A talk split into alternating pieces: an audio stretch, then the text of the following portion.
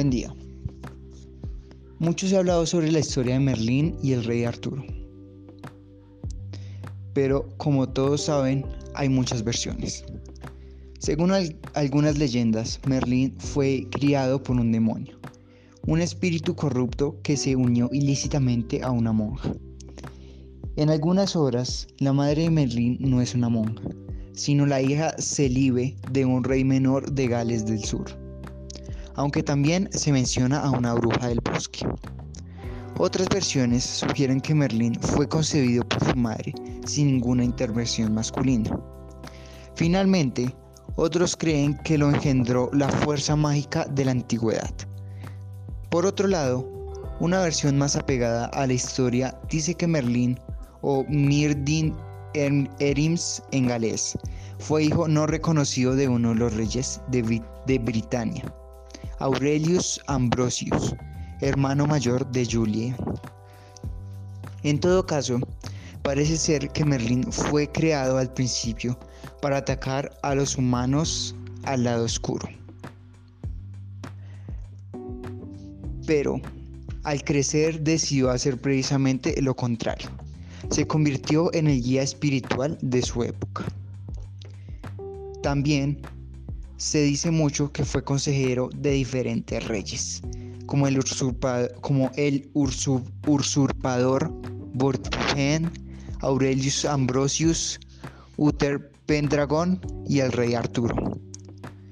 Se considera a Merlín el mago más poderoso de la epopeya artúrica según se cuenta en las diferentes obras literarias que lo tienen de protagonista, era capaz de hablar con los animales, de cambiar de forma, de hacerse invisible y también de controlar el clima y los elementos. Aunque estas habilidades las empleaba con sumo cuidado para no enfurecer la naturaleza. La diosa más poderosa. En la novela medieval Lancelot y Ginebra se contaba de lo siguiente. Conocía la esencia de todas las cosas, su transformación y su, y su renovación. Conocía el secreto del sol y de la luna, las leyes que rigen el curso de las estrellas en el firmamento, las imágenes mágicas de las nubes y el aire, los misterios del mar. Conocía a los demonios que enviaban sueños bajo la luna comprendía el grito áspero de la, de la corneja, el, volar cantarín de los cisnes, la, la resurrección del fénix. Podría interpretar el vuelo de los cuervos, el rumbo de los peces, las ideas ciegas de los hombres y predecía todas las cosas que sucedían después. También se decía que este poderoso mago tenía contacto con las hadas, los gnomos e incluso con los dragones. Se consideraba el único hombre que se ganó el respeto y la admiración de estos hombres, no solo por su bondad, también por su sabiduría y sobre todo por sus dotes artísticos. Fue un maestro de la poesía y de la literatura.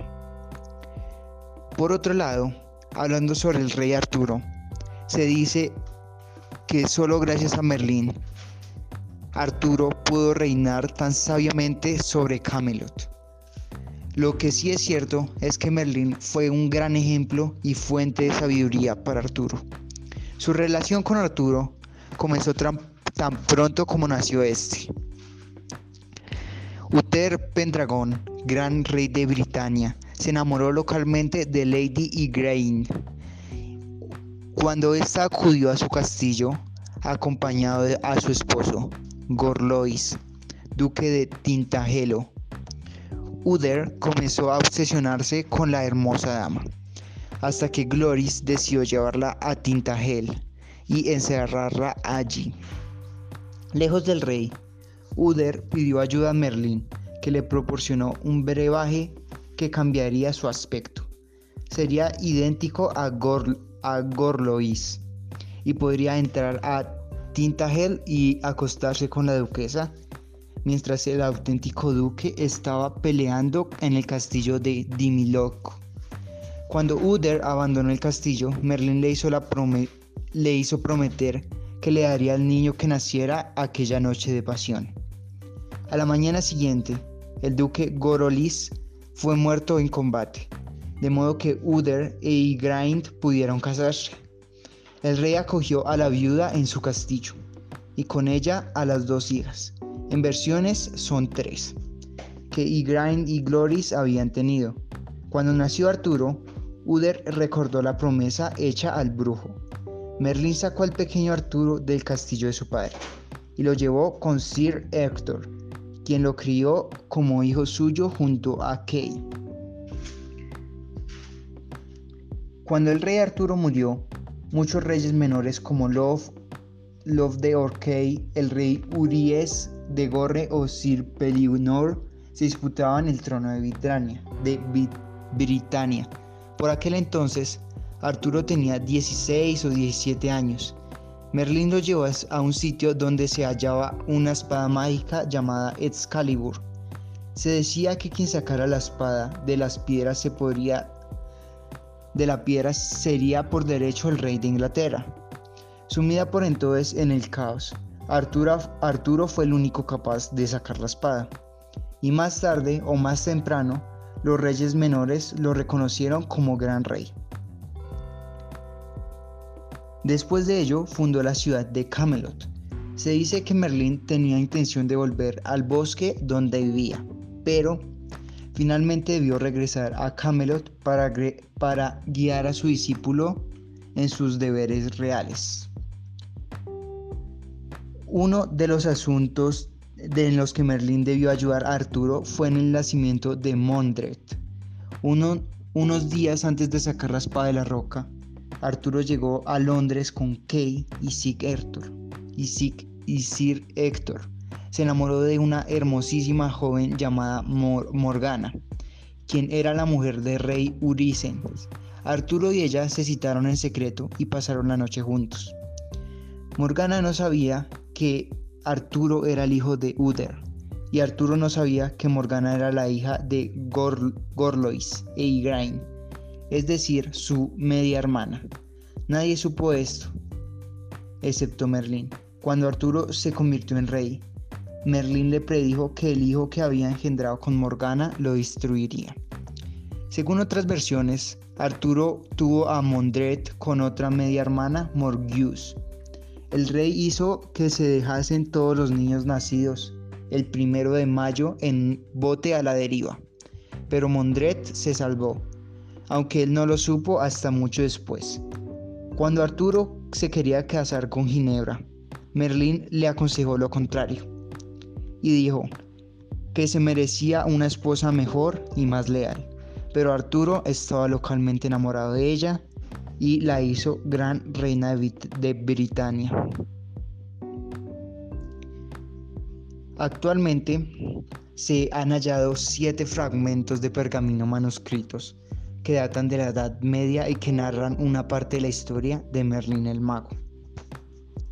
Estos han sido descubiertos por Michael Richardson de la Biblioteca de Colecciones Especiales de la Universidad de Bristol, Inglaterra, en el interior de una edición de cuatro volúmenes con los trabajos de Jean Gerson, 1363-1429, un erudito y reformador francés según informó ayer la Universidad de Bristol en un comunicado. Los especialistas de esta universidad y la Universidad de Durham están estudiando los fragmentos que pertenecían al Lanzarote Grial o ciclo de la Vulgata, una de las mayores fuentes de la leyenda del rey Arturo, escrita en francés y que data del siglo XIII, el tiempo y la investigación revelarán otros secretos que podrían contener estos fragmentos sobre las leyendas de Arturo, Merlín y el Santo Grial, dice Lid de Teder, presidente de la rama británica de la International Arthurian Society. Los libros que se encontraron, los fragmentos, fueron impresos en Estrasburgo entre 1494 y 1502, y en algún momento fueron enviados a Inglaterra sin encuadernar. pues el estilo de encuadernación sugiere que fue realizada en Inglaterra a comienzos del siglo XXI. Los fragmentos manuscritos debieron de ser incluidos en la encuadernación. Los pergaminos fueron reutilizados en el interior de las cubiertas de los libros.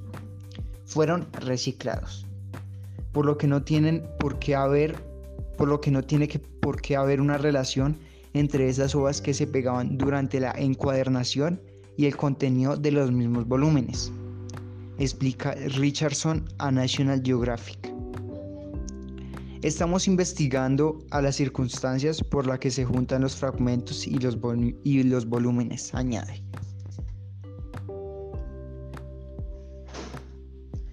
En los fragmentos recuperados, Arturo ya es un rey. Arturo y Merlín resultan triunfantes en la batalla.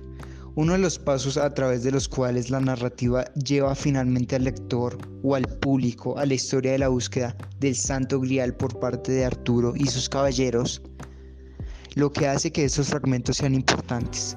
Son algunos cambios en detalle, en detalle que nos proporcionan una versión ligeramente alterada del proceder de la batalla, incluyendo descripciones más largas de la acción. Una vez descifradas estas diferentes, podremos saber más sobre cómo ha llegado hasta nosotros a lo largo de los siglos. La leyenda artúrica con la que hoy con la que hoy estamos familiarizados, comenta Tider a National Geographic.